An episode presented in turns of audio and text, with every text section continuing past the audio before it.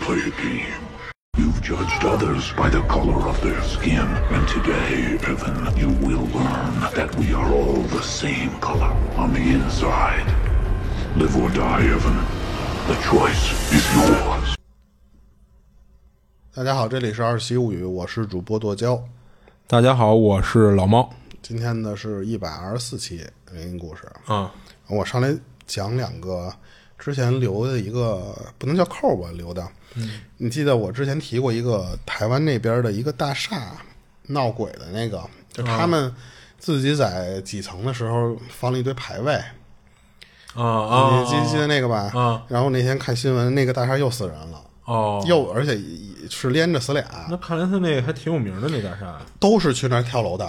哦，特别奇怪，他都是去那儿，而而且他那个新闻出来之后，查到了跳楼的这个人都不是他们楼里的租户，啊，哦，他们就怀疑就是这个又开始就是吸引外面的人，有这种磁场。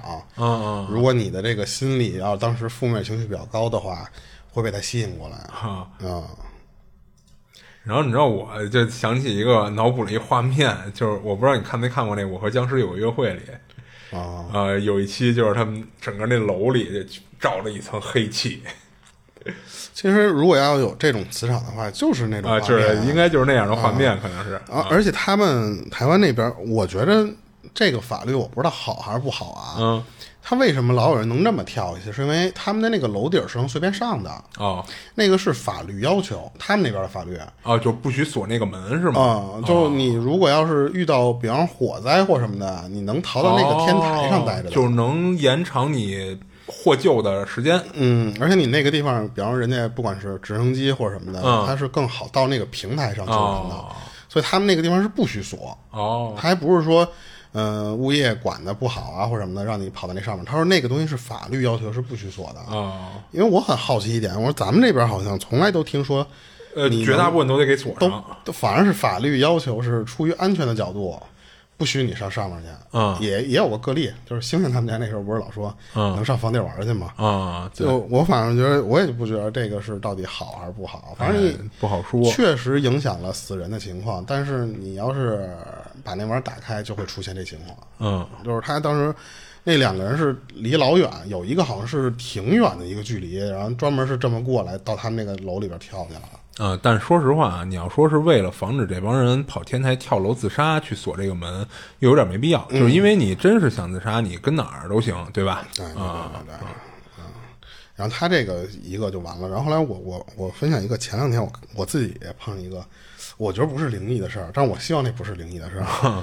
就是你看你，因为你不是在我们家这儿录音的吗？嗯你看我们家的厨房和厕所都是朝一个方向开窗，对吧？嗯嗯都是奔西那头。我有一天晚上我，我在咱们这个屋，我应该是整理完案件，挺晚的了。然后那前两天不是风特大吗？嗯外面整个，呃，到夜里的时候，那天上是没有云彩的。嗯，这是都吹，跑了对。这肯定是一个大前提啊。嗯然后后来我就在整理完那个素材之后，我关灯回屋睡觉，我要路过我的厨房。啊。我我我在关了我的客厅灯的时候，整个这这间客厅加上厨房那块全全黑。嗯。但是我关了灯，我我的第一个面冲的其实就是我厨房，嗯。你记得吧？嗯。我看到了我厨房的那扇窗户透过来的一个景象是一个月亮，嗯而且那个月亮挺大，正好停留在正对着我们家厨房这方向的那个窗户前面。哦。嗯、它不是不是一个满月，但是它也就是少个百分之十，嗯。嗯，是挺亮挺大，而且它是有点那种，呃，黄，就是那种黄，就是特别泛旧、泛金色的那种破旧的黄的那它会不会因为透过玻璃导致没有没有没有，那个那个玻璃不带任何的折射。嗯然后我就我就这抬头我就看了一眼那个月亮，我说嘿，我说今儿这个风这么大，把这云彩吹的都这么干净，然后就这么一大月亮正好对着我那个窗户。嗯然后我脑子里其实我也没有没有怎么想，我就回我那个卧室要睡觉嘛。嗯，临睡之前，这个没有前后都没有超过一分钟啊。我看完这个事儿，我就进我卧室了。但是我进卧室的时候，我说上趟厕所，嗯，这样睡觉不踏实嘛。上完厕所之后，我就想，哎，我这个厕所不是也能看见那个月亮吗？对，我就上完这个厕所，啪打开那个厕所的窗户，往外一看，天上什么都没有。我看不见月亮。那啊月亮没了，然后那个天上也没有。当当时因为我印象中啊，我在厨房看到的那个月亮，嗯，它不远处有一颗特亮的星星。嗯我说，哎，今儿这个月亮又大又亮，旁边还有一个星星，都都有印象。我打开窗户再看那个方向的时候，我还伸出头去，嗯把我这个方向的这个天我都扫一遍。我说月亮呢？嗯我说月亮哪儿去了？后来我啪就因为太冷了嘛，我赶紧啪把窗户关上了。嗯我没当回事儿。后来我第二天醒过来，我我我琢磨我昨儿碰这事儿，我说我昨儿看的那到底是一什么东西啊？啊，有可能你看的那不是月亮。它是从你想我那个厨房，它是就是一条细长的嘛，嗯它从我那个正对着厨房的那个窗户那儿透过了一个跟灯泡那么亮的一个东西。我当时越想越瘆，因为我那个那个屋里边纯黑了都，只有那个东西在发亮，所以我很确定那就是月亮。嗯它不可能是路灯，路灯照我们家这个楼层是看不见啊，对你那么高的路灯哪儿他妈有那么高路灯？啊十几层的路灯，绝对是个是个月亮。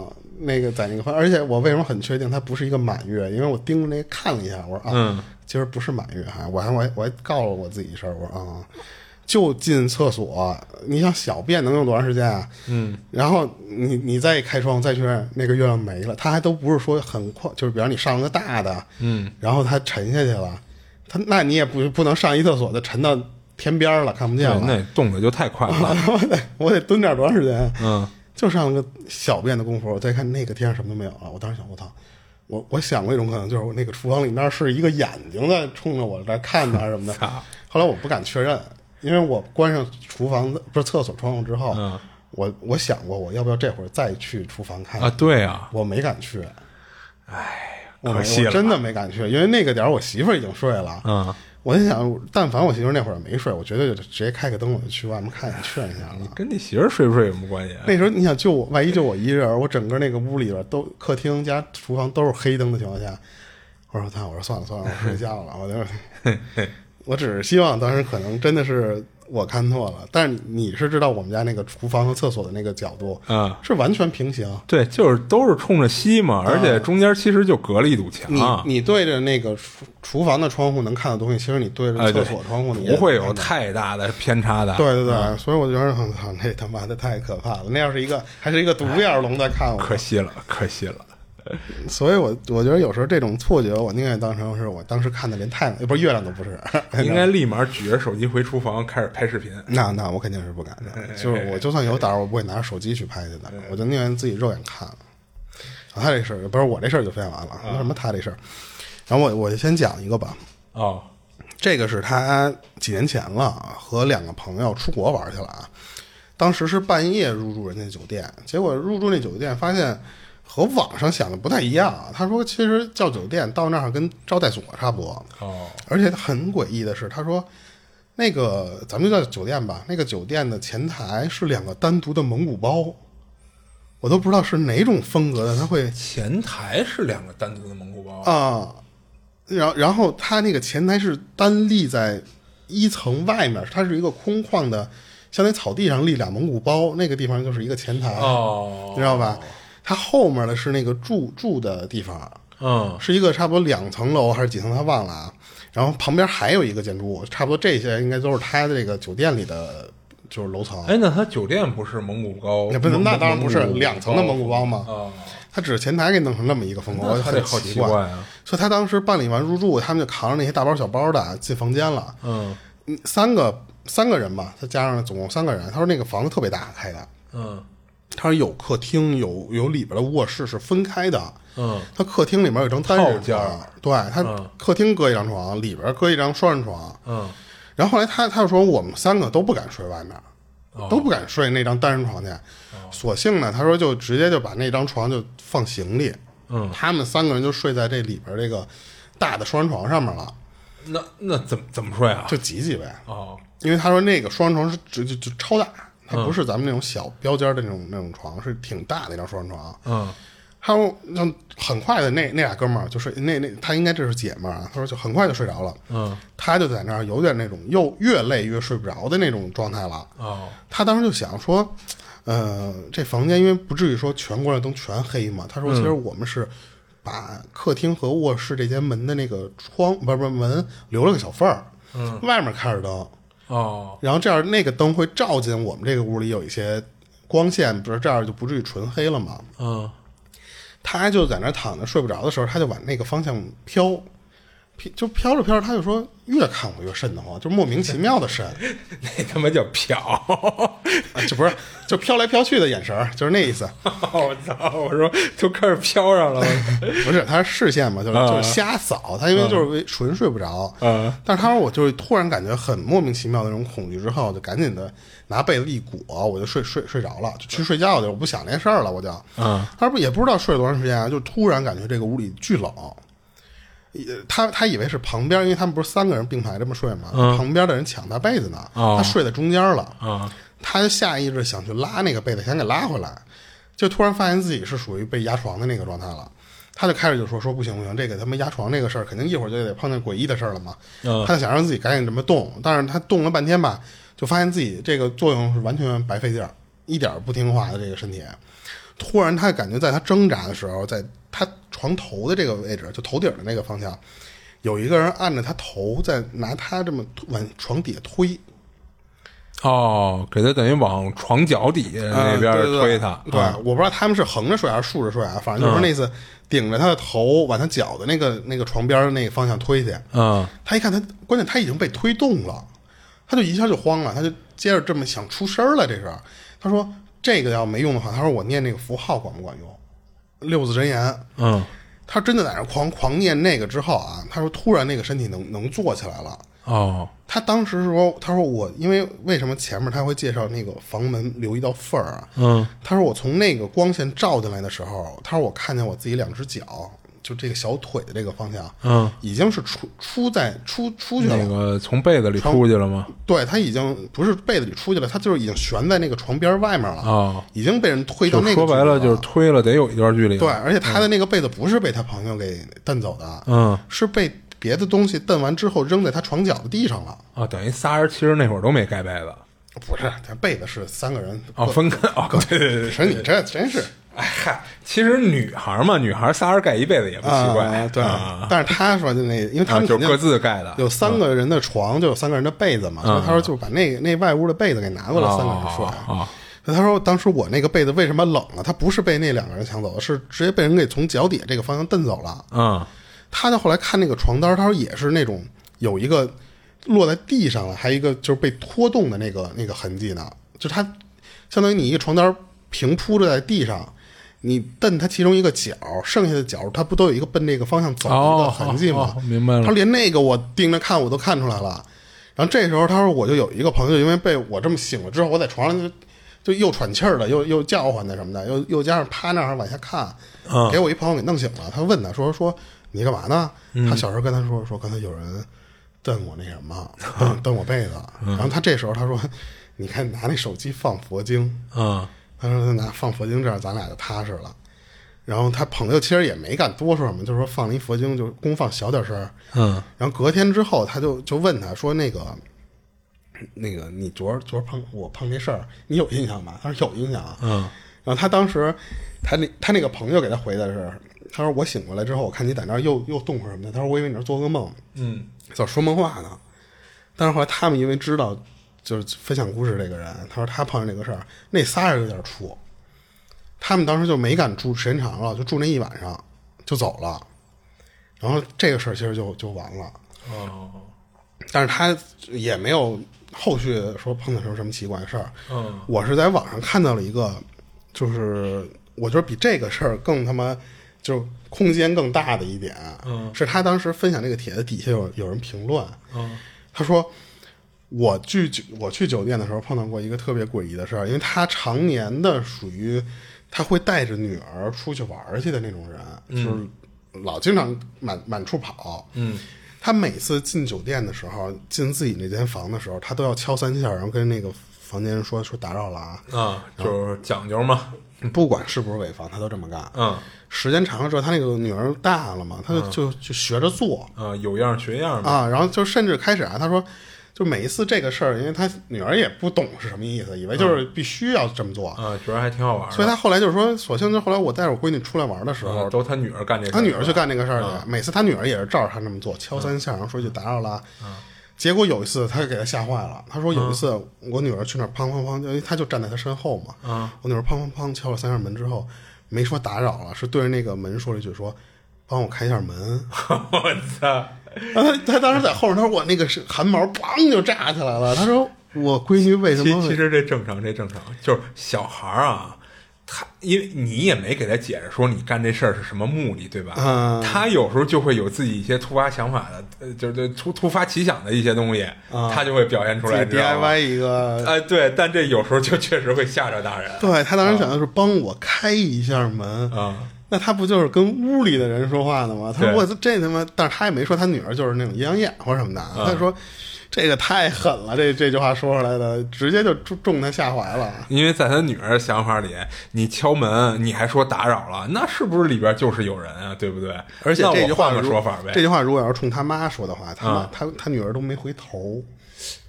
呃什么意思？冲他妈说就比方说正常我我刷这卡、啊或者说之前我不是敲三下门嘛，嗯然后那个我说打扰了，这正常的嘛。啊然后那次他可能就是想让他妈帮他开这个门了。按理说，确定是他在跟他妈说吗？对，不是，就是如果要破梗的话，也不符合逻辑嘛。哦，明白。你要正常，他是想让他妈给他开门的话，啊应该是回头跟他妈说：“妈，你帮我开下门，是不是？”啊，对对对，他他女儿是背完全背冲着他的时候，啊跟他说：“帮我开下门。那明显就是想冲屋里的东啊西，说。他说：“我操！”他说：“那他啊妈也太太可怕了。”那他这个就就很短，也没有什么啊特别惊诡异的事儿。但是后来底下有人说：“他说我们碰上过特别诡异的，嗯就睡觉的时候，这俩俩女孩儿，嗯就是我他没有说是具体什么什么年代的时候的事儿了啊。嗯他们两个人出去玩儿，基本上这俩人有一个特别臭的一个习惯。为什么叫臭呢？俩女孩出去睡觉，她们要睡在一张床的时候，她们俩要手牵手睡。这个是特别，我觉得是一个臭招你知道吧？他们当时他就是出事儿的那天就特别恶心的一天啊。他说就是我们嗯尾房，那个肯定是尾房了。然后因为当时他们说住那间房的时候，还有一个比较膈应的地方，嗯是它，你相当于尾房，它总有一间有一个墙是相当于外面就是就是就是户外了嘛，对吧？嗯，它那个床按道理来说，一般你看那种布局，它都会躲开那面墙放床。嗯但是结果他们睡的那个就莫名其妙的把那个床是侧着顶在那面墙上了，哦你知道吧？然后他还正好是睡在贴着墙睡，哦她睡觉的时候，她说我牵着我那个闺蜜，我们俩就这么睡觉。然后中途的时候，我就迷迷糊糊醒了，醒了之后，就在我脑子没转没转过没转过味儿来的时候，她说这个时候我醒过来，我那个闺蜜的手已经撤走了。啊也不知道是我松开的还是，反正就是说这俩我俩的手是没塞在一起的。嗯当时我一想，我说哎，我说可能就是一睡觉一翻身或者什么的，不就很正常？对她就尝试的摸了一下那个手去，嗯摸着了，她那闺蜜手就在旁边，她摸着了，摸着就正要睡呢，突然感觉另一只手有一个有一只手啪搭在她手上了等于三只手搭一块儿了。啊，然后她当时啊，她说不对，这什么东西啊？她那只手不敢抽回来了，嗯但是她就当时就一下就清醒过来了，她说我到底哪头牵的是？后来她想到我只有我的右手牵的是我闺蜜，因为他的左手这个方向是那个墙，嗯他说：“那就是从墙这边怎么过来一只手是谁的？因为他当时脑子不清醒的时候，他不知道是左手牵牵错了还是右手牵错了。他这时候才琢磨过来，他说我左手是墙，那肯定不是我闺蜜的手。他说我那会儿我仰着睡呢。哦，不是，那我刚才理解错了，等于还不是三只手叠在一起了，嗯，等于是他右手牵着她闺蜜了，然后左手也让人牵住了。啊，我操！就是她牵的那个时候，她刚要就是就是哎不是踏实了，接着，那这怎么也不可能是她闺蜜。对，所以我然后然后我我就当时很好奇，我说牵那牵她那只手就是是一个什么触感是什么的？她她你没有人给她解释，她也没给别人解释，啊。他就就就到这儿，她说我就直接吓晕过去了，她说，啊。就是我没有敢抽回手的时候，她说脑子想一想就直接就就一黑，等她再醒过来之后就是第二天了嘛，她说就我跟我闺蜜说，她也不信，她说就反正碰到过这种事儿，啊，就因为你想啊，这要是她闺蜜干这事儿，那她闺蜜只能怎么干呀？要不然就是躺她身子底下，要不然就是躺她身子上边，才能做到同时牵她两边的手，啊啊，对不对？对啊还有一种可能就是什么，你睡迷糊了，啊睡迷糊了，你俩可能是面冲面睡呢，哦，俩手对对对，牵俩手就是俩人都脸冲着脸侧躺着呗，对对对，但是他说我当时是仰着睡的时候，啊，就是平躺着的，左右各一只手搭着，我说 他，他说我一瞬间没反应过来，但是想的时候是直接给吓晕过去了那种。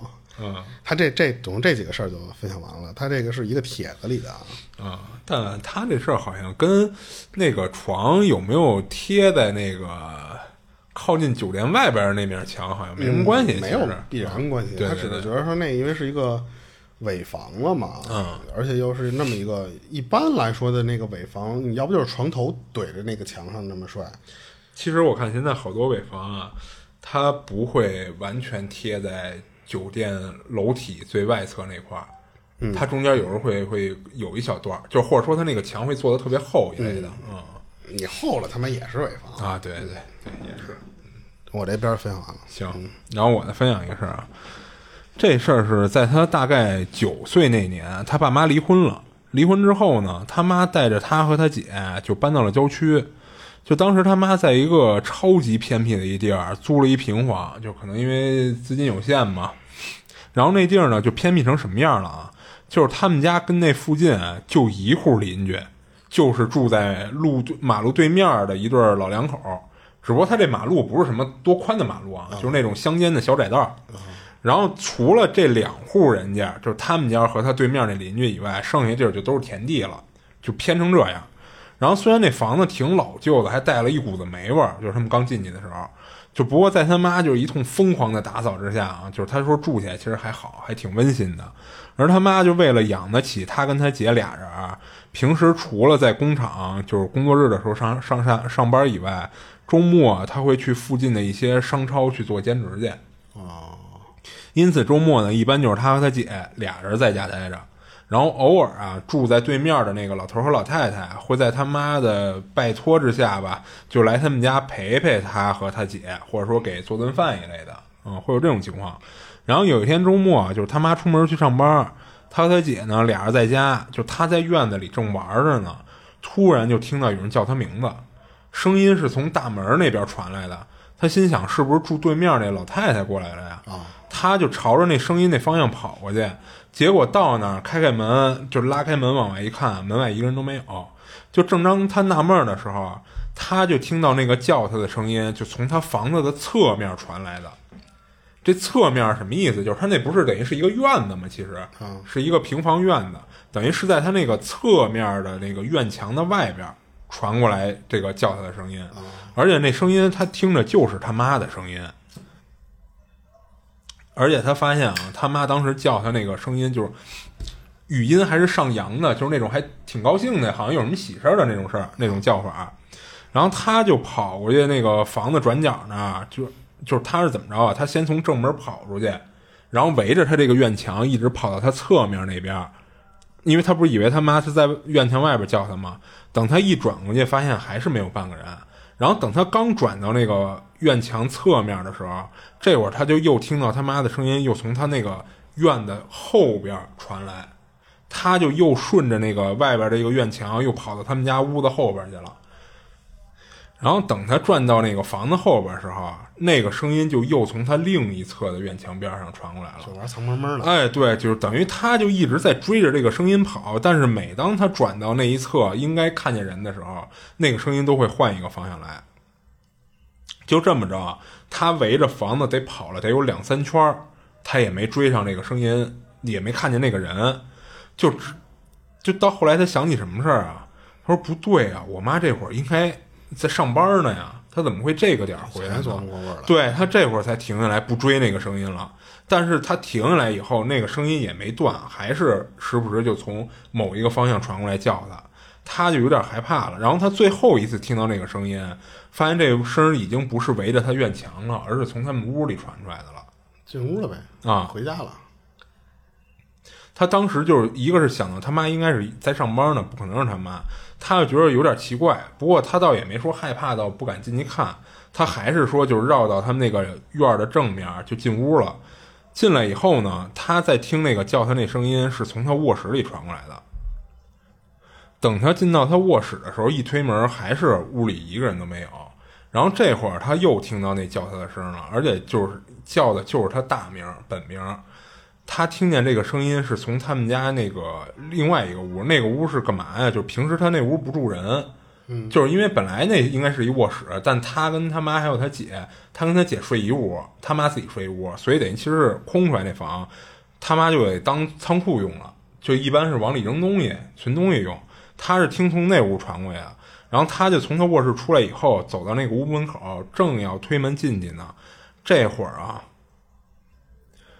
这会儿那声就变了，就不再是他妈那个声音了，而是像什么呀？他形容一下，就是跟那种老的随身听快没电了那种哦，啊，就那种声音，就声音开始慢慢的变慢，然后他那个音调也越来越低沉，就那种声音，用那种声音在叫他名字，他当时就吓着了，他就没敢去去推那个那个仓库那门，没敢开门去看。然后这会儿什么呀？就是他姐从边上过来了，一把拽拽着他，就开始往屋外边跑，一直跑到他们家客厅的时候，就是他一个是加上刚才那个声音不是变调，他吓有点就有点害怕了嘛。然后加上他姐突然过来给他拽跑，他就把整个这件事儿，就是他听到他妈的声音在叫的这事儿，就跟他姐说了一遍。但是他姐说我没听到任何声音。然后他就问他姐：“那你干嘛就突然拽着我跑啊？”然后他姐说什么呀？说我是没听到任何声音，但我跟那个我刚才自己玩的时候，我突然感觉咱这个屋里好像进来什么东西了，而且就莫名其妙的就感觉害怕。就看不见，感受到了。哎，对，然后他姐就开始在屋里找他，然后发现他站那儿以后，好像要开仓库门，他姐就过来就拉着他跑，因为他姐说什么呀？他说我感觉那个让我觉得害怕的东西就在那仓库那里边哦啊。然后等到那个吃晚饭那点儿时候，就是住在对面那老头老太太就都过来了，实际上是他妈拜托那俩人过来给他们做饭来了。然后他跟他姐就立马把下午这事儿就给那个老头老太太讲了。然后当时那老太太没犹豫，直接就给他妈打了一电话，就把这事儿跟他妈说了一遍。啊，我以为是给他妈给叫回来了。嗯，没有，因为那点儿其实他妈也快回来了，其实嗯。然后之后呢是什么呀？是他妈有一天啊，带了一个就是他们不认识的人，他跟他姐都不认识人回来了。然后他后来才知道，就是那个人就是专门给人看事儿的。就当时那人他就看那人在他们家院子里就一通折腾，然后具体干嘛了他有点记不清楚了，反正就是什么烧东西什么的，就是做了好多事儿。然后打这人来的这天之后，他就没再听到过那个喊他名字的声音了。然后，但是他他这事儿没完，一直到他小学五年级，有一天夜里，就是他跟他姐都听到了有人在喊他们，而且听着貌似那东西就站在他家的院门的外边，就正门的外边。然后那东西一直在用他妈的声音喊他们，就是那那还是那个说就是播放播放出来的声音那种，还是不是不是，就是我不说嘛，就是他妈的声音，就是正常他妈的声音，在喊他们俩人的名字，就比如说一会儿喊他呀，一会儿喊他姐，就这么着。然后这会儿他们俩都在床上睡着呢，然后俩人这会儿就都听到这声以后，对视了一眼，他们俩干一什么事儿？他们先是去他妈那屋去看了一眼他妈，发现他妈就在床上躺着睡觉，睡得倍儿香。但是在这过程中，他们一直能听到这院子外边他妈的那个声音在喊他们俩哦啊。然后最后一直持续到什么呀？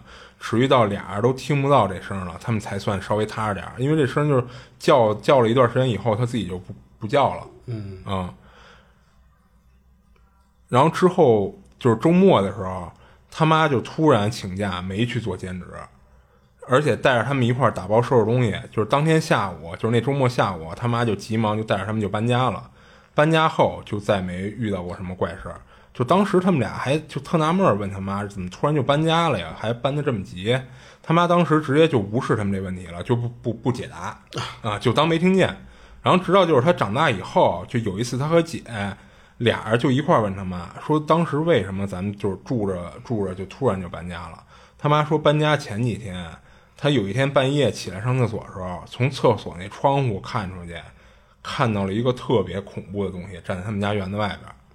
而且就站在那个大门口那位置，然后但至于那个东西是什么，就是他们怎么问他妈死活就不说。呃，这挺让人着急的。啊，对，所以然后他这事儿其实就讲完了，以前咱不是讲过那种，呃，会有去世的老人过来叫吗？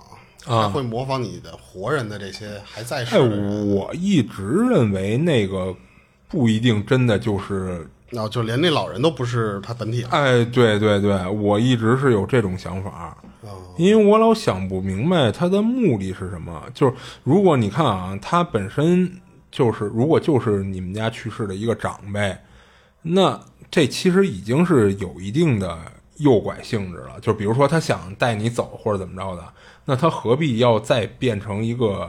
你所熟知的另外一个人声音，那这会让你产生一种违和感，对不对？你看啊，比如说明明这人我看着是一个某某长辈的样子，但他突然发出的是我另外一个长辈，或者说甚至比如说是我兄弟的声音，那你这反而倒会让这人觉着好奇怪，反而倒不会跟他走了。我觉着，所以我甚至觉得那可能本身就不是他们家长辈。除非是他能影响到你那会儿的心智，就是啊迷迷糊糊的，你分不清这东西了，啊他有可能能得手。啊你这讲完了，啊！对我这讲完了，然后我这有一个是他分享了几个是他亲人、自己家里的这些人，还有他自己亲身经历的一些都比较短的事儿，但是挺呃离奇的那种，这只能用离奇来形容，是因为他说他姨妈小时候是见过那种狐狸成精了的样儿的。哦，那我还挺好奇是什么样的。他们家那边是在苏南，他妈年轻就特别小的时候，是一直和他外公外婆什么的在常州那头住。啊那会儿都已经是几十年前的事儿了啊，是因为那会儿刚解放，那个那个年代呢，他外公外婆还有他妈，还有他那个姨妈嘛，咱们就说叫姨也行啊，啊是在常州的一个挺老的一个小洋房里面住。他说的那个洋房还不是咱们现在形容的那种洋房，是其实是一个挺破的、挺旧的那种房子，嗯只是外观看着像洋房的那种感觉，是几户人住在一起的。哦当时是每家人可能能占两三个房间，就差不多那种集体住在一个大的房间里。嗯当时他那那个年代的时候，他说就没有什么夜生活嘛，所以一到晚上就睡得特别早，天黑之后基本上那个邻居之间就互不再互相走动了，就不在外面这么瞎溜达去了。嗯结果后来有一天晚上，是他姨妈和他同学在外面玩的时候，结果玩晚了。但是以以现在的时间来说，其实也就是八点多嘛，就不算很晚。但是那会儿就因为没有什么人在外面溜达了，他自己回来的时候，他们家自己住的那个房间，他要爬楼梯的，从那个院里进去。啊而且他说那个楼梯是那种木楼梯，啊爬上去之后吧，就这么蹑手蹑脚的回来的时候，刚要准备敲门回家，嗯正当他那个姨走到家门口的时候，就突然身后那个楼梯就传来有那种咚咚特别有节奏，咚咚咚咚咚这么上来的就声儿。等于也有人顺着楼梯上来。对他姨妈就回头，他说当时因为那个地方就比较昏暗了，那个楼梯，他就能看见一步一步的上了一个东西。嗯他说就是连用两只脚踩着那个楼梯，不是咱们看那个动物想上来时候跳着一蹦一蹦的，不是，嗯就那狐狸站起来，就跟人一样是吧？对，是一步一个台阶迈着，哦奔他那头就这么过是一狐狸对他，他这个时候他姨妈看清楚了，因为他已经上来，全身都看见了。啊他就是一个那种最标准的，咱看那种就尖尖嘴的那种那种哦狐狸狐狸狐狸样儿，正像人似的那么走路，这么向他这么过来。哼然后他当时他说最诡异的是什么？他说为什么觉得他他是成精了？不光是走着上来的，他说那个狐狸是穿着衣服的。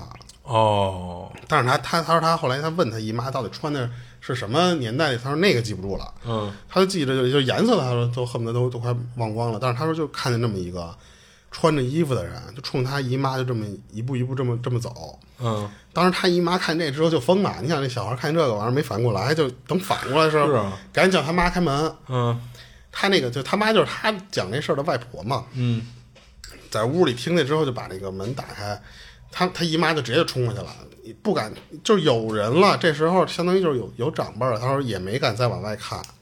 他那个外婆还问呢，说你干嘛呢？说这个，但是后来他他姨妈说说我在外面看你一狐狸站着走路什么的。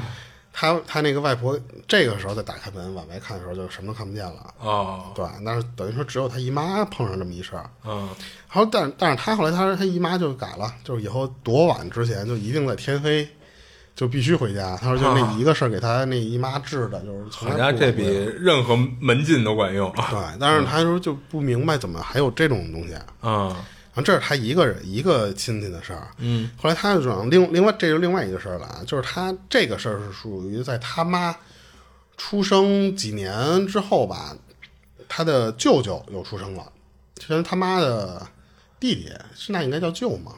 呃，也叫舅吧，也叫舅吧也我叫舅应该。然后这个时候就差不多就他们就开始要要搬家了，嗯他们就奔扬州那头去搬去了。嗯然后那段时间呢，就赶上有一些什么，就是比较就就是会饥饿的那个年代，你知道吧？嗯他们那家人过得虽然不算是特别好的那种，但是不至于能饿死的，但是没想到那段时间，本来这个虽然不至于饿死，但是那个人肯定是天天吃不饱嘛，对，赶上了他那个舅舅生病了，哦，他那个病还特别奇怪。怪，是那种就是眼睛突然发炎，嗯然后什么都看不见，就就跟要失明了似的。嗯所以他那个外公外婆吧，就想办法给他送到医院里面去治疗去。你想那会儿人都快吃不起饭了，就吃不着饭了嘛，嗯还得跑那头去。所以他外公外婆那时候不仅要上班吧，就就这边就照顾不过来了，就让他妈和他姨嗯就是轮流的，你们两个这也得给家里承承起点负担来了，你俩去医院照顾你这个就是他的这个弟弟嘛，相当于是。嗯他姨妈负责在医院看舅舅的时候呢，他妈就负责送饭，嗯就这俩轮着这么来。哦有一天晚上，他妈送完晚饭从医院往回家走的时候，他说那那段时间，因为他们家那边的水道比就是那个水路、小溪、河道比较多，嗯，所以但是那个时候修缮的又不是特别好，有时候你要是从这个河中间你想过去，嗯你得你得他没有那么多桥，嗯他有时候你得搭那个摆渡船似的，但是那摆渡船其实就很短的距离嘛，嗯你得搭那个东西。他他妈当时就看眼看就黑了，他就一看，万一我要搭不上那船，我过不去，我得绕特远的一个路。嗯他妈就说说我想绕近路，就在那个胡同那种小偏僻小巷子里边来回窜，因为都已经很熟悉的地方。结果后来他妈说就，就因为平时根本不走那条巷子，那次实在没辙了，跑到那个巷子里啊，碰了一特别诡异的事儿。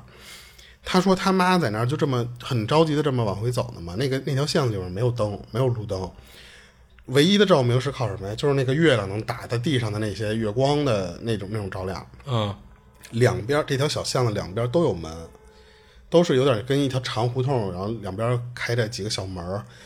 他当时我碰见一个恐怖的事儿，是这个小巷子所有门都关着呢，因为那时候已经很晚了嘛。嗯但是等我走了一段时间之后，我突然发现反应过来一个问题。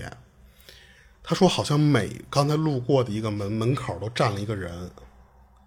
哦他这个门口不是，他相当于那个大门不是紧贴着墙，嗯是那个门和墙，它会往里延伸进去一些。啊，一小门洞，你知道吧？那种的。所以第一反应时候，他妈没有没有没有琢磨过来，又加上黑。嗯等他妈开始琢磨过来的时候，他就说，好像刚才我路过的每一个那个里边都站着一个，我操因为太黑了，他感觉像是那个衣服他看不清颜色，而且那个年代没有那么花花绿绿嘛。嗯，他妈跟他们形容的是说，不是和尚就是尼姑，反正那种穿着灰色衣服的那种人，就站在那个门洞里。但是他妈那时候又害怕又又又小嘛，他不敢回头去确认。他说我就咬着牙就一路小跑着，就那么那么跑出那个巷子。然后后来回家跟他外婆说这个事儿，外婆就是说就没有给他多解释，就跟他说你就不要乱说这种东西，就那个年代不许说这些东西。对啊，他妈这个事儿其实也就分享完了。哦，他这些事儿其实我觉得这个他妈碰的这个比较啊！是我操比较瘆得慌。啊！这，那你说那个东西是什么玩意儿啊？就是还不止一个，但是他妈当时他说他妈不敢去而且停下来看，啊，而且你说不是，他是看到都是光头一类的，没有他他们根本就就是你想啊，就是如果你要是这一巷子不宽的话，你从中间这么跑，啊。你是只能在你琢磨过味儿的时候，你能回想在脑子里的画面，其实就是一个人的轮廓，那或者说，其实就是你，比如说目视前方的时候，你的余光扫过的那些画面，刻在脑子里的，他再去回想嘛，对吧？对对对，那你说都穿呃，就是他觉着是和尚尼姑，可能就是因为觉着是一身灰一类的，可能一件儿下来的衣服可能是。啊，就袍子、戒袍那种似的，是吧？那不一定是和尚尼姑，指不定是什么呢？然后之前我不是讲过一个，是他们在路上走，后来看见有一家晚上开着门儿，有一个他我忘了是尼姑还是好像是尼姑吧，嗯，坐院门口，然后那个院儿里边放一棺材，然后上面不是棺材，一个一个一个架子，然后盖了一块那个大的符。啊。我记得好像有粉丝给咱科普了一下，说那好像是什么什么的派的，哦。然后好像是处理什么什么的，那个哦好像真有一些是这么处理的，哦，而且那个好像就是只不过那种场面看着有点瘆好像是不是就是专门打凶之人，哦，他才会有这种待遇嗯，就是这这种仪式一类的啊？但是这个肯定不是，那他们要每家都停一个，那就太狠了。啊，对啊，对，你也没人赶上这帮人，可能夜里跟这儿开会呢，还是 干嘛的？哎，不过他是说这个狐狸成精后什么的这种，这不是之前黄鼠狼也有说这种成精？嗯对啊，就一般人很难碰到啊。这个、你你往好了说就是慧根，你得有一些这种缘，嗯，让你能碰到这种。哎，不是说那个，如果你要赶上跟你讨风的，你要真是帮了他了，呃，确实可能会结下一份善缘一类的。嗯，有可能将来人家还能帮你一下啊、啊。我反正听过这说法啊，但也不知道真的假的反正这玩意儿我感觉比彩票还难中。啊。是，而且现在这年代，你要想在市里边啊，像看见一狐狸，嗯，几乎是不可能的了。对，但黄鼠狼还是能看见一些。嗯，对，嗯，而且你想，咱们北京这边，你要想碰见，嗯、刺猬，我们家这儿就能碰见。嗯。呃，狐狸，我我估计你得跑山里去；啊，蛇，你得奔山里去；啊，黄鼠狼这边有，对，黄鼠狼。市里也能看见黄鼠狼。黄鼠狼就我们家小区里我都看见过。啊。嗯，但是你要是想再靠这个东西，你看见它你得赶上他讨风，他差最后一步那种，那就几率更低万里再挑一的了。对对对因为有可能比方三年碰见一次黄鼠狼跑，嗯，那你再能碰上那个，真的是需要缘的。对对对，行。然后我我分享一个事儿，啊，然后他说这事儿不记得是哪年发生的了，但至少是五六年前的事儿了。就那天他下班后啊，他坐地铁回家，在宋家庄那站换乘等车的时候，他在北京工作生活的朋友可能不少人都知道啊，就是宋家庄那站两个方向的车在站台那儿是有一个错身儿的，啊也就是往两个方向坐的人，你都能隔着玻璃看到对面站台等车的人，哦对吧？然后这跟绝大部分其他地铁站不太一样。然后这哥们儿当时正跟那儿等车呢，无聊他就往对面站台就瞎学嘛，就隔着那个玻璃嘛。他也他说我我也没藏着掖着啊，他主要目的就是看看有没有漂亮的小姐姐养养眼。结果就看到对面有一人特眼熟，一女的。他仔细盯着看了两眼，才发现是自己的大学同学。就当时他也挺激动的，就因为那同学在他上大学的时候啊跟他关系还挺好的。然后为了让那同学注意到他啊，他当时就动作幅度巨大的，就跟那使劲朝着人挥手，想让那姐们儿也看到他。但是在他那同学还没有注意到他的时候，就是等于俩人都还没有那种眼神交接触的时候，嗯，对面的车就来了。他就觉得还挺遗憾的。那既然他那同学没看见他，那肯定人家车到了就上车走了呗。那这有什么遗憾的？反正那个一看关系就一般啊，没为为什么说一看关系就一般连个微信都没有。啊？不是这个，你后边听就知道为什么了。就是他这是有一些原因的。然后等对面那车开走之后，他再隔着那个玻璃看，就果然就没看没再看到他那同学，正跟那儿有点郁闷呢，突然就听到背后有人叫他，而且喊的还是他大学时候同学给起的外号。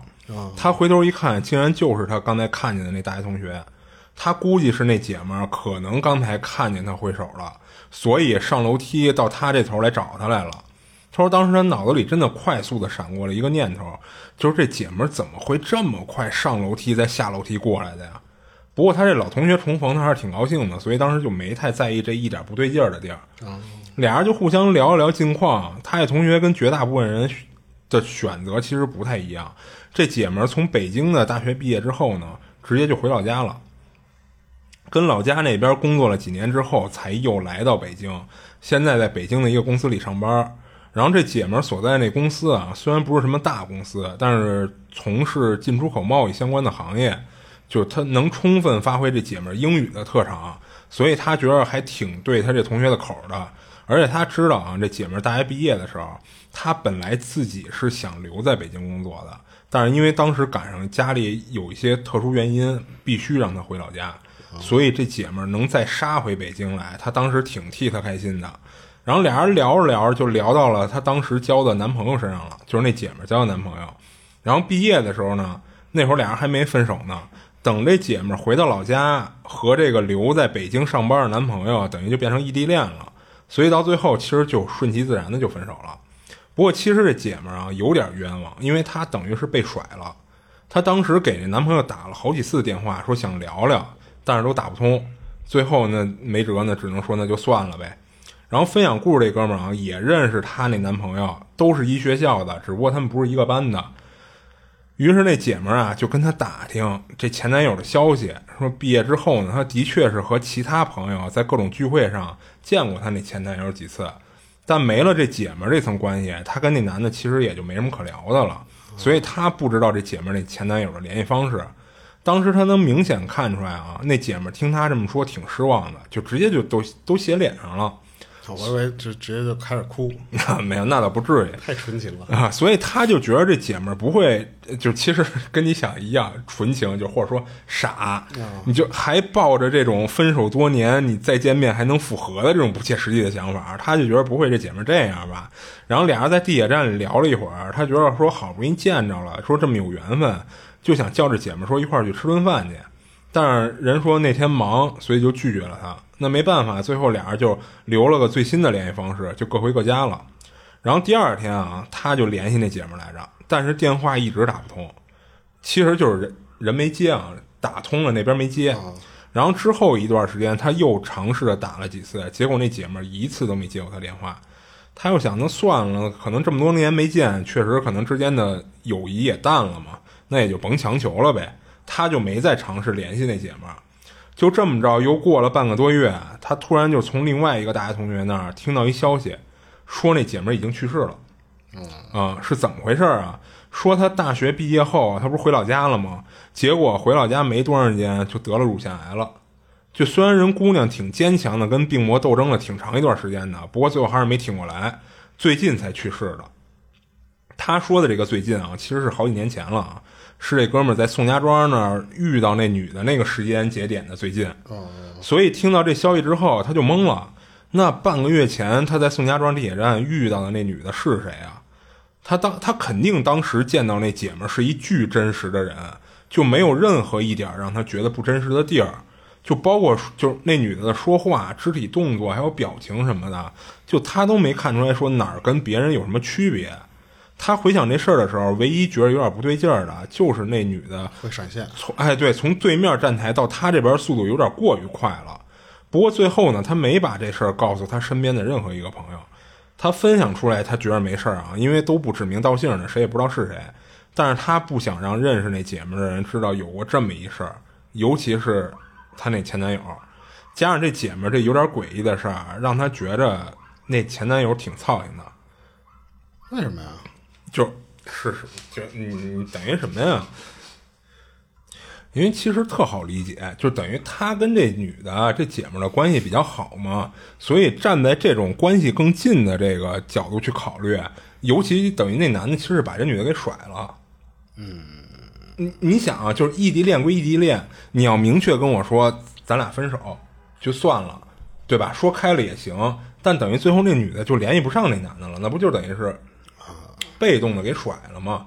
就因为这个，再加上他觉着就是那女的啊，他在宋家庄上碰上那女的，有两种可能性：一种是那女的那会儿确实没死呢，没去世呢，她临死前她来北京，可能是想见她那前男友的面；要不然为什么你说就是俩人一聊天，到最后那女的她她能明显感觉出来，就是一直在打听她那前男友的消息，包括联系方式，或者说在哪上班、住哪什么的，就是想打听这些事儿。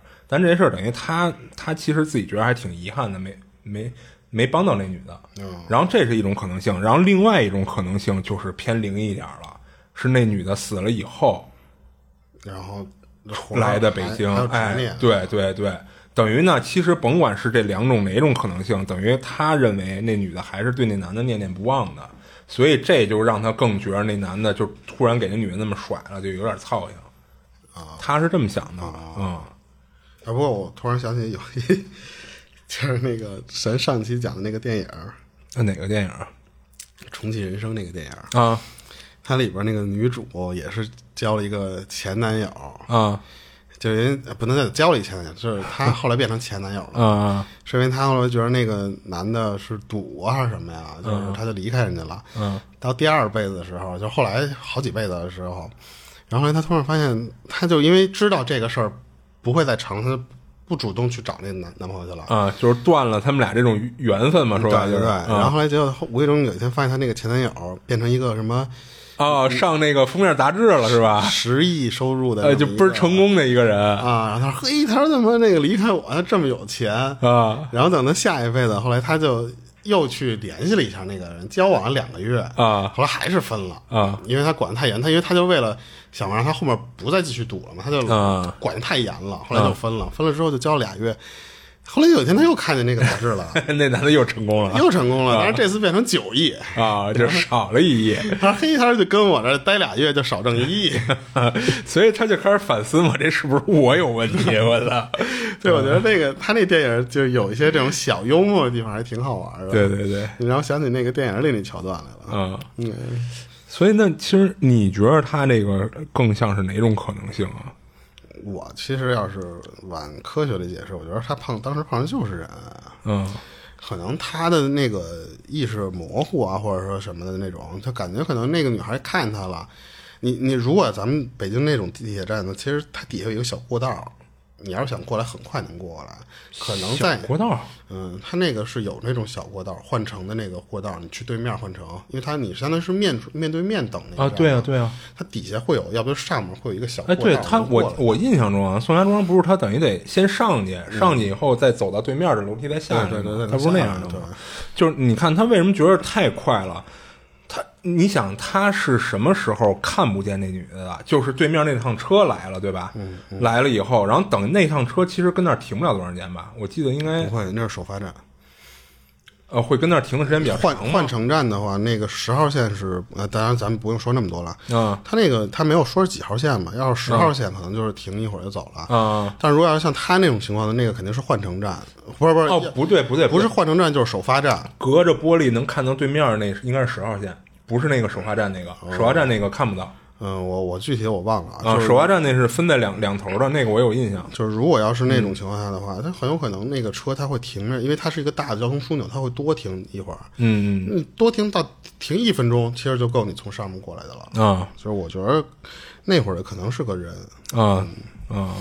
但是其实我觉着，就我为什么不太觉着是是人的这个可能性啊？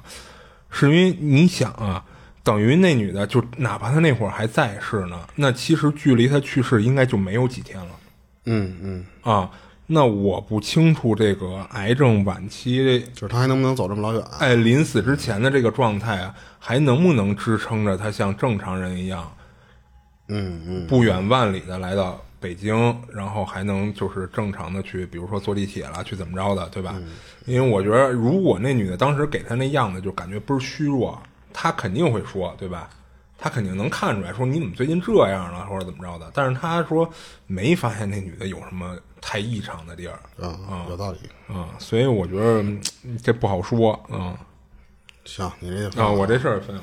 然后我分享一个是前一阵儿好像又重新火了的这么一个帖子，是在日本那边发出来的啊。他那个帖子是一个老帖，是我看的那个时间是一五年左右时候发出来的。当然不知道为什么那个帖子又重新在日本火起来之后，在咱们国内好像也有点儿小的那个传播。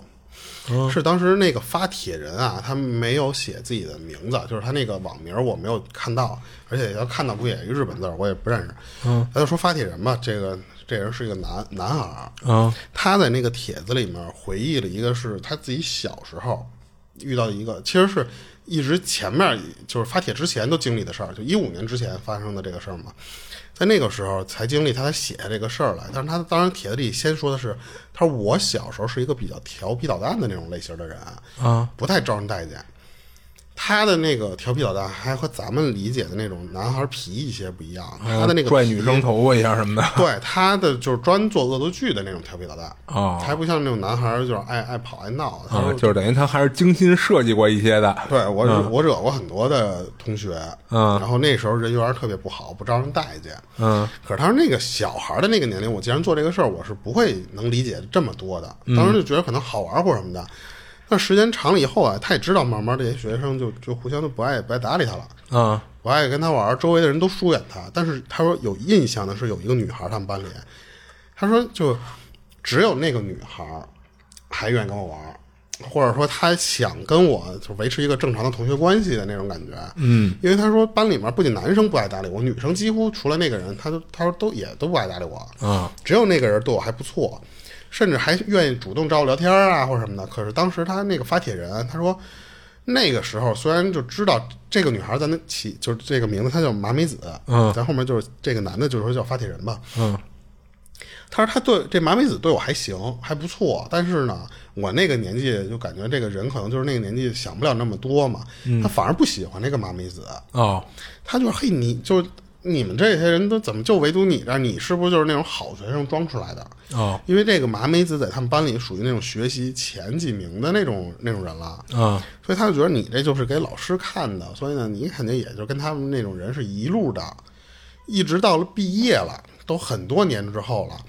他突然他说这发起人，他说有有一天他说我收到了那个好久没联系的这个班里这些小学同学的邀请，想同学聚会，而且就是说就过几天就有同学聚会嘛。他说就不止一个人来邀请我，然后这件事儿就让这发帖人他有点很纳闷儿，因为他发现啊，他说你要偶尔一个人跟我说一下，很正常嘛。嗯，但是怎么这么多人主动联系我？因为你加上他又知道自己不受待见，小时候那会儿，你们可不太不太喜欢我的呀。嗯，你现在有好几个人都过来说，哎，谁谁就那种日本人那种态度嘛，请请你务必来参加的那种感觉。嗯然后结果他就去了，他就很好奇。到那儿之后啊，他大家互相打完招呼，因为很多年不见了，慢慢都不认识对方的外貌了嘛。他突然发现一个问题，就是大家把他和那个麻美子给记混了。啊他是个男孩呢，还是？啊因为他们在互相寒暄着寒暄，就聊到了以前小学时候的那些东西了嘛。结果叫他麻美子是吗？不是，还叫他那个名字，嗯就是他自己本人的那个名字。哦，就把他们做过的事儿给记混了。，对，就是他，他他说那些人在聊以前还什么什么，以前过去谁谁做恶作剧的那些事儿，他们都认为是麻美子干的。都都安安在了麻美子身上。我操而且他说，就很很讽刺的一个画面，就是你能想象到。我坐在那儿听那帮人在说一个我曾经干的事儿，然后那些人在聊这个事儿的时候恨得牙痒痒，说啊当年我有多讨厌那个马美子。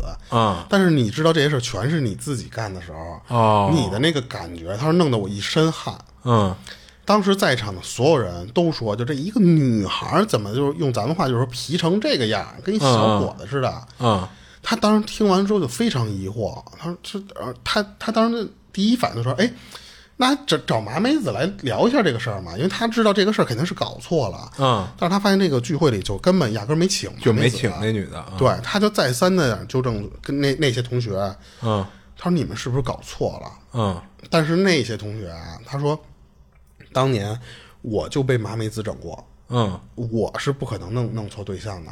谁谁当时怎么怎么欺负我，或者谁谁谁跟怎么弄我，这种事儿我是能记一辈子的。就跟他再三的拍着胸脯那说不可能，直到了提出了一个他印象非常深刻的一件事儿，嗯让他觉得绝对是大家搞错了，嗯。不是说集体编了这么一个事儿想想整他。哦，我当时也在想，会不会这个可能？他说不是，因为嗯他当时他就感觉啊，绝对是你们记忆错乱了。他就是发这个帖子的原因，其实就是这个，嗯是因为他当时有一个人提到了一件事儿，嗯那件事儿呢是当时是一其实是一个意外啊，嗯他就是因为恶作剧，他伸腿去绊一个小男孩儿去，啊。他们自己同学嘛，结果他以为就是说你从我这路过，啪我绊你一下，你就摔一大马趴，啊，然后我哈哈一乐，对，但是他说没想到最后那个小男孩儿吧，他是被绊着一下失去控制了，磕桌角了，头没有，他是头磕他们班的那个玻璃上了。嚯，磕磕碎了之后，那个玻璃扎在头上流了很多血，嗯。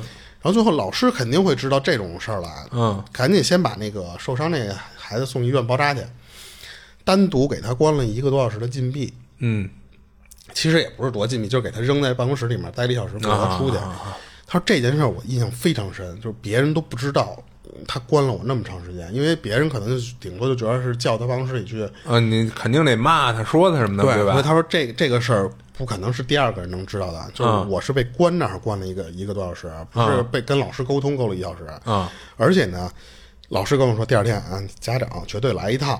啊。这个太严重了，而且他说，就你这种这种，就是肯定老师都知道你这人不是第一次犯了嘛，啊，惯犯。停课，哦，停课你要停几天至少，但是停几天这个他当时老师是不会跟他说的啊。嗯，他当时就觉得我操，完了，这天塌了，这又惹祸了，流血了，又请家长挨顿揍的事儿，还不让我来上学。你小学生是很怕这个东西的啊。嗯，但是他说没想到那天我到家之后啊，见着家长了，我发现我的父母对我在学校惹的那些祸，他说只字不提，哦，也没说他，也没骂他，就跟没有发生这件事儿一样。啊他当时以为只是那个老师突然大发慈悲了，没有跟家长说啊因为请家长可能直接就是一个电话打到家里来了。嗯但是呢，他就当时只是认为老师没打过这个电话来。嗯他当时就有一个小九九嘛，他就说那个，那既然老师不给家长打电话的话，是不是这事儿就能糊弄过去了？不是，那我第二天也可以继续上学啊，啊，对啊，就不用停我的课了。他就老老实实就是正常睡觉，第二天早上起来按他上学时间去学校了。嗯他说我真的到学校之后，我也碰到了昨天那个磕窗户上的那个同学了，他也回来了，但是他头上是缠着绷带了。嗯，纱布什么的，对对对，但是从那时候开始啊，他说很奇怪的一点是，那个同学没有找我麻烦。嗯。按理说，我做了这么一个事儿，那个同学没有找麻烦，那个学生的家长也没有找过我麻烦。按理说，那个学生家长肯定要闹到学校来。嗯。他说没有，他说没有，也没有找到我的父母家，就是我自己家里来。嗯。而且我的老师也看见我了，老师一来上课看见我坐在那儿，也并没有呵斥我说你怎么他妈来来来上学来了，嗯。反而就是正常的看见我，哎，那个什么东西，就是日本的那种，哎嗨，你什么就早上好，就那种，他说还是正常的寒暄的，等于从那时候开始，老师、同学、家长就感觉都开始不在意他做的这件恶作剧了。他甚至怀疑这都是已经是他就是遇到这个事儿以后才琢磨这个原因啊。他说会不会是因为那时候我的家长已经私下赔偿过了，哦，然后呢都处理好了，然后就不想跟我说这个事儿，嗯，就是懒得跟我这时间一长呢，就把这个事儿就就给淡忘过去了。就是烂泥扶不上墙，我也懒得教育你了。对，而且也也让对方家长保证，就是你们不要再去找我学校的这个儿子的事儿了。老师呢，你也不要另眼看待。他都甚至给他自己想过这种辙了。啊但是当时的聚会的那些同学是坚决否认的一件事儿是什么？他说那个事儿是麻美子来做的，哦，就弄得最后这个发帖人他说我也不确定是如何就确定当时那个人是谁了，因为麻美子她没来，咱们现在没法对这个事儿。嗯还有一点，他觉得，他说很多当时在场的那同学回忆这件事儿的时候啊，他有很多是那些人不知道的细节，就是他自己做过这些事儿。就虽然时间过去这么长时间了，他说，但是我是依稀可以回想起来，当时我做一些某某某恶作剧的时候的那个动机的，还有那些心理变化。嗯比方说，你跟我这说当年麻美子，往我书包里塞了一个虫子，嗯我可能早就忘了这个事儿了，但是你突然提这个事儿的时候，我确实做了，我是能想起这个。哎呦哦，原来我小时候真还干过这个事儿，我会能联想到哦，我当时其实可能做完这个事儿，我有多得意。嗯然后我当时可能就是觉着你的这个书包里边这个东西，嗯就是不是就是你我不喜欢，我就单独为了整你，我目的我可能都慢慢能回想起来。嗯，这些东西是如果要是麻美子做的话，我是完全没脑子里不应该有这个我，我是不应该有这个记忆的。啊然后，而且更解释不通的是，他们一直不是认为这都是麻美子干的吗？嗯但谁也解释不不通。有一点就是麻美子她学习这么好，她为什么要做这个事儿？哦这个是他们当时所有在场的那些人跟他们聊这个东西的时候都不理解。啊他们就这个麻美子学习好这个设定是没有变的，他还是那个学习好的那个麻美子，但是他们都不理解，就是好像是班里面的一个三好学生，他为什么要往我书包里塞一毛毛虫？啊他们当时就都不理解能做这个事儿，因为但是他自己他说我能理解，因为这事儿不是麻美子干的，嗯。这是我干的，我他妈学习不好啊，所以我能干得出这些事儿来，嗯，所以他就发了这个帖子，他说会不会就是集体的记忆错乱？嗯，就是出 bug 了。对对对，然后他这个帖子发出来之后，很多人留言就就嗯怎么说呢？就是说你会不会患上了类似于就是双向情感障碍啊什么的这种东西？他说都是你内心幻想幻想出来的这么一个人格，但是这个解释但通，，对解释不通。因为麻美子这个人是存在的，对对对，对，所以他除非是什么呀？是这帮人一见面管他叫麻美子，那有可能是这哥们儿有多重人格的这种情况啊啊对对吧？但是这帮人又不是，这帮人明显分得出来，他跟麻美子是两个人，对不对？嗯啊，也还有人解释什么？他说就是真的，其实这件事儿是麻美子做的。啊只是呢他安在自己身上了。对他的共情能力啊，把这其实我刚才也想对这些事儿全共情在自己身上。对对对，我也想过，但是可是发帖人自己他说，他说我保证，我首先我没有那些方面的问题，就精神方面肯定是没有问题的。嗯，你就算有一两件事儿发生记忆偏差，我共情到我身上了，啊，但是不会所有麻美子做的事儿我都他妈往我自己身上对呀来这是非常不可能的。是啊而且他说，就很很明显的一点嘛，当时很多恶作剧的心理活动啊他说那些东西啊，我我为什么那么清楚啊？啊这个事儿麻如果真是麻美子做的话，他不会跟别人说的。他说我当时怎么怎么着，就是他不会把自己的原由都说出来，啊让他知道，让他再共情在自己身上的。他说那是完全不可能的。啊！就是虽然我觉着不太可能是他把麻美子的这些都按自己身上这事儿啊，但是你刚才说那一点，如果他真的是这么一种情况，就是他真的有这种精神的障碍，有这种问题的话，呃，也能说得通。就是他，比如说啊，麻美子干了这么一件坏事儿，他看到了，他首先按到自己身上了，他说是我干的，对不对？那他脑子里就会去脑补我为什么干这件事儿。啊、啊，这个是有可能的，但我不太觉着，呃呃，是这种情况啊啊，但我觉得是有有可能的，一两件事儿，我觉得有可能。哎，对对对，对，就好比啊，我其实早就想干这事儿了。啊啊，对对对，然后他干了。啊，然后那其实我就很容易联想到，我我特理解你啊 对这事儿啊，你就不喜欢他，我也不喜欢他，然后这时间一长了，他会有记忆模糊。哎，对他可能认为这事儿当年就是我干的，对、啊，对，会有这种情况。啊。但是你要是一两件事儿，这都好解释。对对对如果要是一个，呃，所有人都不喜欢，那说明你干这个事儿的次数太多了。，对对对，而且他他甚至他说，我就非常板儿定的确认，那帮人当时喜欢的肯定不不会是我，嗯就是不会像。你想他当时为什么说我很惊讶的原因是我的小兄弟会有不止一个人嗯来联系我，啊是，你要说正常情况下，可能都不喜欢我，有一个可能还喜欢叫他吧，嗯那顶多就是，哎那你愿意叫你叫，我不叫，是不是那种心态？那不至于说咱你你你私底下也叫了，我私底下只有这个人在大家心目中很重要的时候才会出现这个情况。，对对对，所以他的他说从各个角度来说，这个事儿肯定都是我干的。嗯麻美子给我背了一个锅，只是这个世界上那个记忆可能会出现一些问题运转的时候。是，他这个事儿是二零一五年，但是前几前一阵儿的时候，又突然就不知道怎么又火出来的。哦，对，哎，那会不会这种突然又火了，是有人又提出了一种新的观念，而且这个观念还挺那什么的？那我就不知道了。啊但是以咱现在能理解的逻辑来说，嗯，是一个挺哎，而且我觉得他这个事儿其实他可以尝试去联系一下这个麻美子，对俩人再去对一下。嗯，当然，如果真的是这种集体性质的记忆偏差，可能在那个麻美子的观念里，他也觉得这些事儿都是他干的啊，啊，这样才符合现在的这个现实逻辑，对不对？就闭环了。啊，对，就闭环了、啊，要不然这个 bug 就太明显了，就有漏洞了，对不对？反正我是不想找后续了，因为我不认识你。那你看，其实现在这种情况，如果麻美子说一跟他一回忆，呃没错，当初那些事都是我干的，那这里唯一的一个小 bug、小漏洞就是他自己脑子里的观念了，对不对？那这可能是一个错误率最低的情况了啊行，反正我这个这边完了。啊。行，哎，我这边还有一个短点的，我给念了吧，时间差不多了。啊嗯，这个是我在网上看到的一个啊，他说他是在一个高中上班，但是他不是老师啊，他是学校的那种物业的电工。嗯他当时任职的那个学校，就那个高中挺大的，他没有说具体是哪儿啊。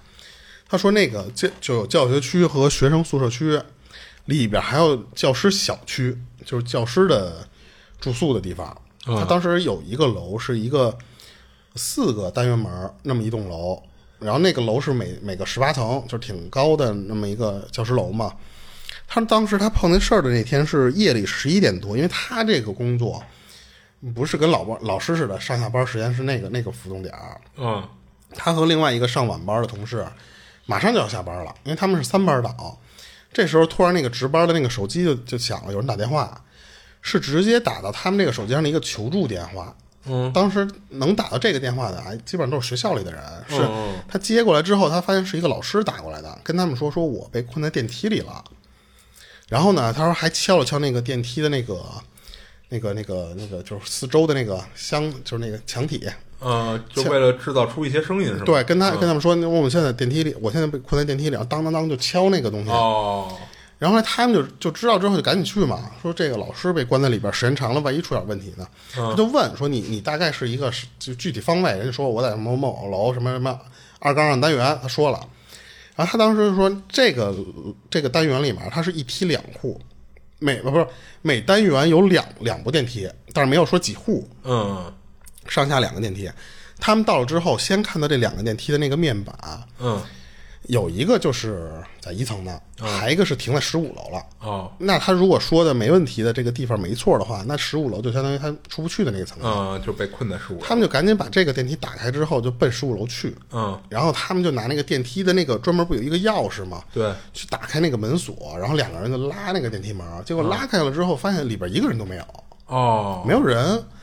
然后他们当时就第一反应是什么呀？他说：“哈，那看来这老师出来了，那不就就就好了嘛？”嗯，他们就坐电梯又下到一楼去了，然后把那个故障的那个电梯直接挂了一牌儿，哦暂暂停维修，嗯，那种。因为你想这种修的话，检测的话，你你还得叫着那个电梯公司的人。它对他是电梯有单独的这么一个管理检查，才能走这些维修的一套流程。对，人家第二天来了之后也走这正常的检测什么什么的，他就突然想起来说，呃，那个我打一下那个电话问一下那个老师，他因为他当时他说我很好奇，你是怎么出来的呀？嗯你不是被被被被关在里边，你出不来了吗？嗯然后他拿那个值班室的那个电话那手机找那个、那个号码，因为他不不是他自己手机嘛，他要找那个号码去回拨，拨完之后他说是他们一空号，哦，他连拨了好几次，他说，然后他当时反应过来一个问题，他说会不会是这老老师把这个号给拉黑了，还是怎么着啊？他说我要拿我的手机还有我同事的手机都往那边打，嗯又是空号。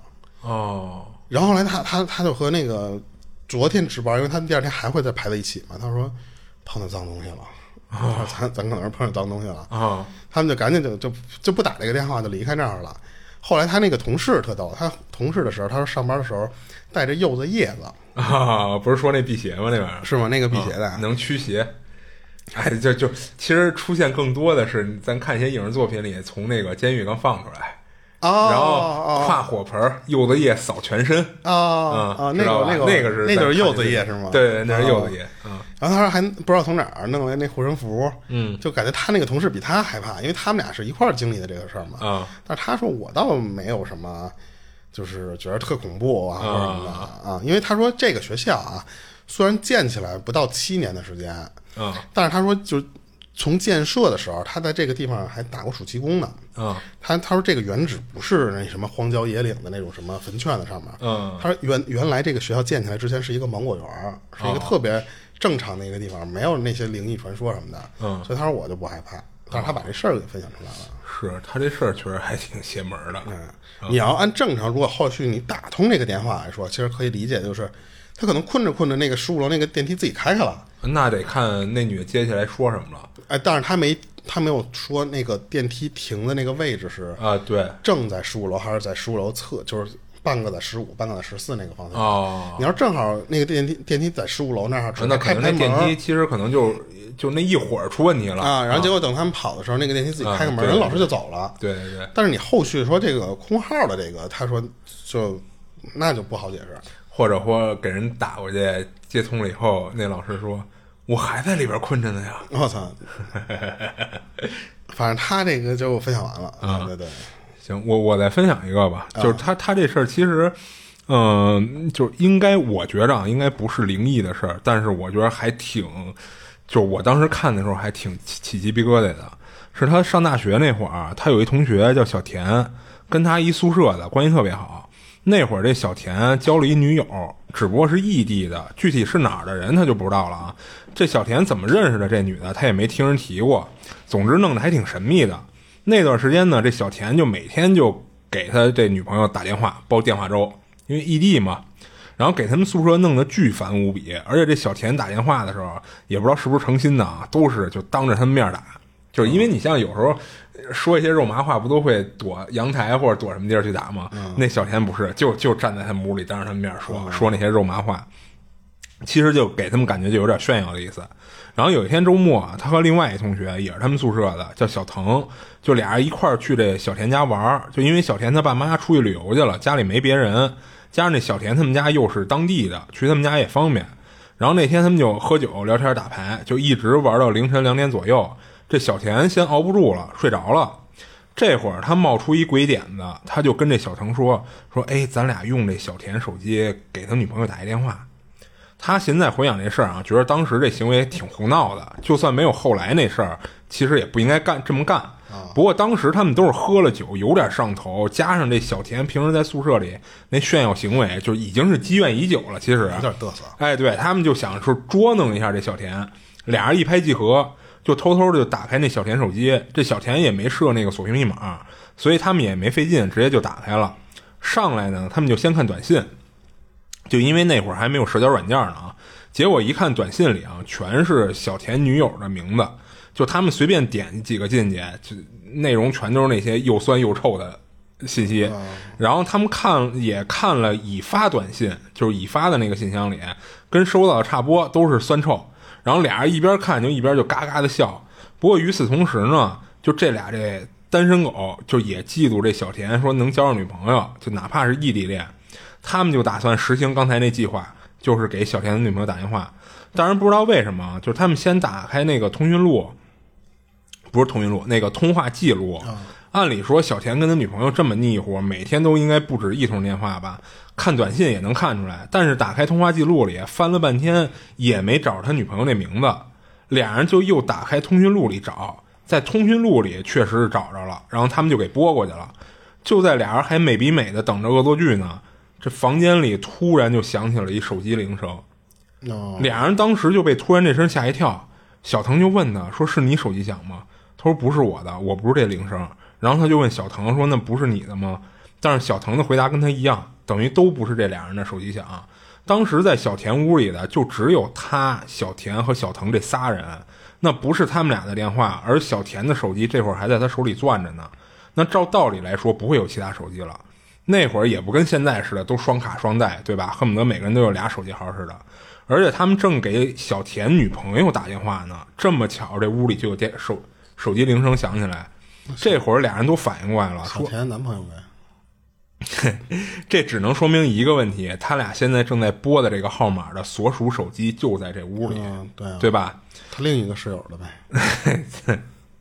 俩人就一边保持着这个拨通的状态。就四处寻找那个手机铃声的来源，结果发现是从小田经常带着的一个包里传出来的。然后他们打开一看，里边确实有一部淡蓝色的一个手机。俩人打开这个手机屏幕，就看到画面上显示着来电就是小田的名字。哦，这会儿小腾就有点害怕的就问他说：“这孙子干嘛呢？他这什么意思呀？”然后他说：“说实话啊，当时他也吓了一跳，瞬间酒都醒了一半了。”他们赶紧就从这个小田的两部手机就分别删除了来电记录和那个未接来电记录。嗯，第二天早上，他们就装作若无其事。就虽然那天晚上他们俩后来完全就睡不着了，然后从那以后呢，他们俩就特别隐晦的，慢慢的就和这个小田疏远了。嗯，就后来也听这小田就又在宿舍提起过好几次他那所谓的异地恋女朋友，但每次这会儿他们俩都不接这话茬儿。然后这小田呢，也继续天天给他女朋友煲电话粥。一开始啊，这就是分享故事这哥们儿，他和小腾还会对视一眼，但后来慢慢的就索性就无视了。就虽然是没什么大不了的事儿啊，但那晚他们俩真的就害怕了。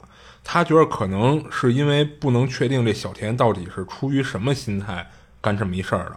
如果只是假装有女朋友让别人羡慕嫉妒一下，那倒还好。但如果是脑子有问题，那假如那天晚上他们俩发现小田秘密的时候被小田发现了，那不知道丫会不会干出什么过激的事儿来？不是，我觉得这有两种可能，嗯，不是两种发发展方向啊。就一种，他们不是删了那个通话记录了吗？对。然后，当然第二天小腾过来跟他们说，啊，不是小田跟他们说，说你们昨天给我女朋友打电话了。那他怎么知道的呀？对，然后这就比较慎，就明明我们这边做的已经不知道的，不天衣无缝了啊，但他们那边发现了。但是我觉得，如果你说会不会有一种可能是什么？就是那天的时候，他女朋友来他这边了，手机落把手机放在他这头了。哦，因为你你看会不会有这么一种可能，是平时他打的那个电话确实是他女朋友的，嗯。只是那天放在他这儿而已。嗯因为如果要不是这种情况呢，你正常我相当于就是我我左手打右手嘛，嗯。那总有这么多次的时候，你总有一次可能你们在的时候，他打打这个电话，那他打通这个电话的时候，之前打通这个电话之前，那边手机应该按理说它默认是有铃声的，你们应该能听见听不是。就是其实我是觉着啊，如果就是先不说你说那种他确实真有一个女朋友啊，就咱先往他没有这女朋友这方面去想。他如果真的干这么一事儿，他肯定会把那个手机平时都设成静音的，那他为什么这次就没设呀？那就不知道了对啊，就不太符合逻辑嘛。啊。你正常我要老干那事儿，我不会每一次没事儿的时候再把它静音开开，然后等我要打的时候我再把它静音了。，如果他的目的啊，就只是为了炫耀说我有女朋友了，假装我有一女朋友了，他肯定要做的天衣无缝嘛，对吧？他不能说我每次一打电话，我那边有一电话响了，所以我的那个手机常年静音就可以了呀。啊，那就是不明白为什么这一次他这次就没静音，对啊不对？对啊啊，所以你觉得更倾向于他是真有这么一女朋友啊、啊就是可能那些单身狗他当时不相信有这种可能。啊？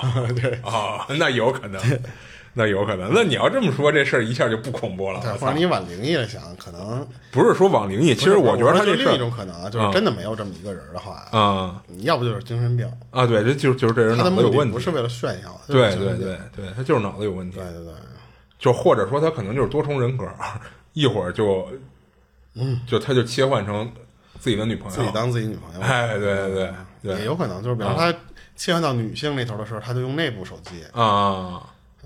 啊，那有可能，那其实他们可以试试，在听他们聊天的时候，就是听听电话里面能不能传能不能传声儿来，对，吧？对对对啊，是，那倒是。行，他这事儿其实就分享完了行，我这边也没了。啊，那咱今儿就到这儿吧。呃，这里是二七物语，我是主播剁椒，我是老猫，呃，下期见。下期见。